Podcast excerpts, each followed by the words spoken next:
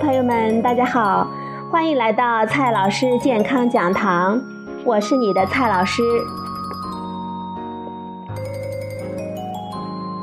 今天呢，我们聊的话题是益生元是什么鬼？当人们有了更多的钱和时间来关注健康，各种具有保健功能的食物就层出不穷。通过吃进益生菌来改善健康的理论，在一百多年前就被提出，近些年更是赢得了巨大的关注。而另一个容易让人们与之混淆的概念——益生元，又频频的出现。那么，益生元到底是什么东西呢？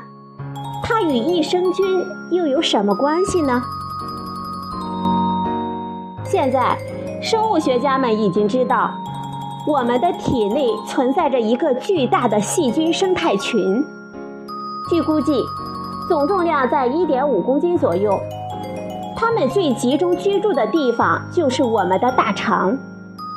一般而言，多数细菌与我们人体相安无事，有一些呢能够捣捣乱，代谢产生一些有毒或者是有害的物质。还有一些能够为保护它们的生态环境做出了巨大的贡献，比如通过代谢产生一些对我们人体有益的成分。这些好细菌在科学上被称为益生菌。补充益生菌的思路是直接吃进活的细菌，类似于空投一些好细菌来抑制坏细菌；而补充益生元的思路则是。通过提供好细菌喜欢的食物来扶持它们，从而压制坏细菌。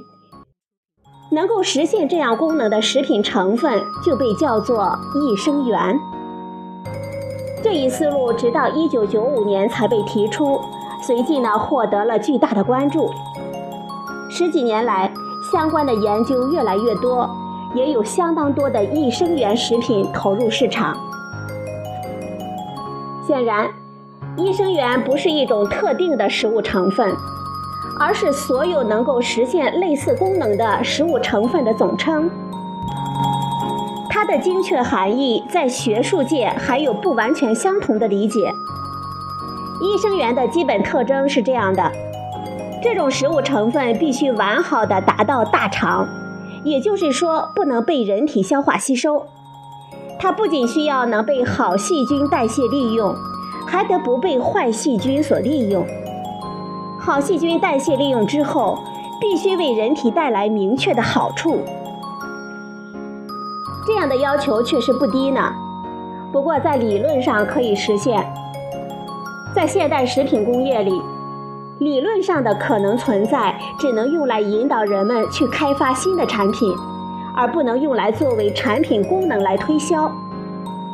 同样的东西，如果要宣称它具有益生元的特性，就必须拿出明确可靠的证据证明它符合上述的各种要求。在过去的十几年中，学术界和工业界投入了巨大的人力财力来寻找这样的东西。迄今为止。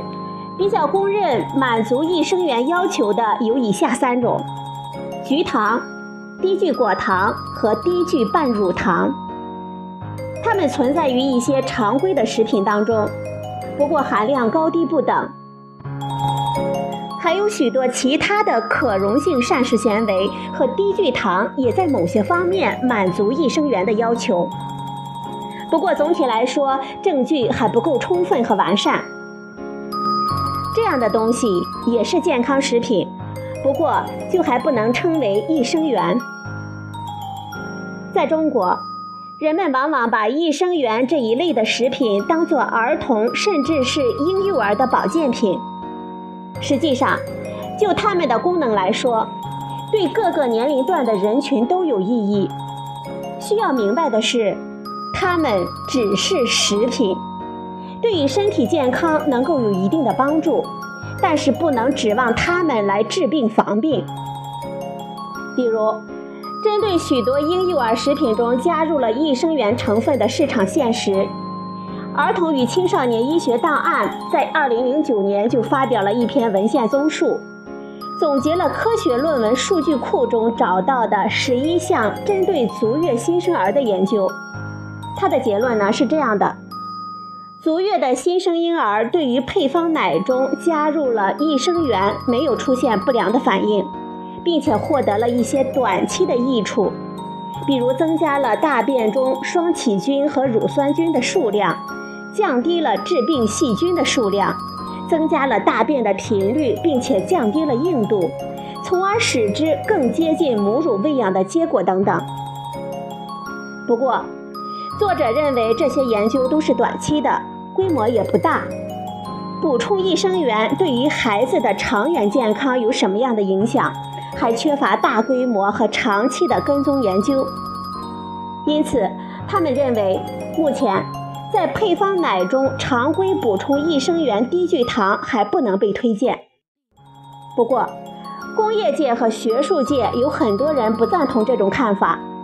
比如，2010年的《循证护理》杂志，它就发表了对这篇综述的评论。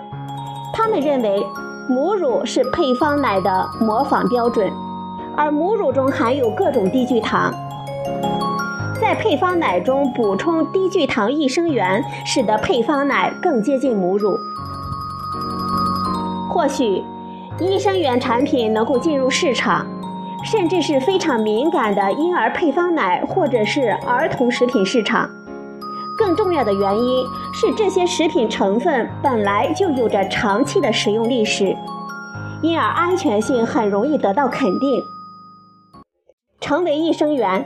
只是它们的健康功能得到了额外的验证而已。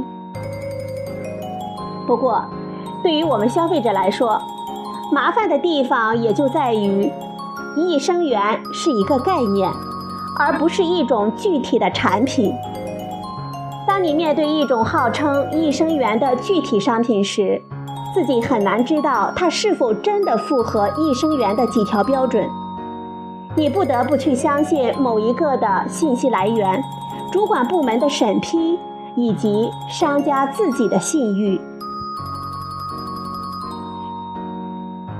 了，朋友们，今天呢，蔡老师告诉大家什么是益生元。今天的节目就到这里，谢谢您的收听，我们明天再会。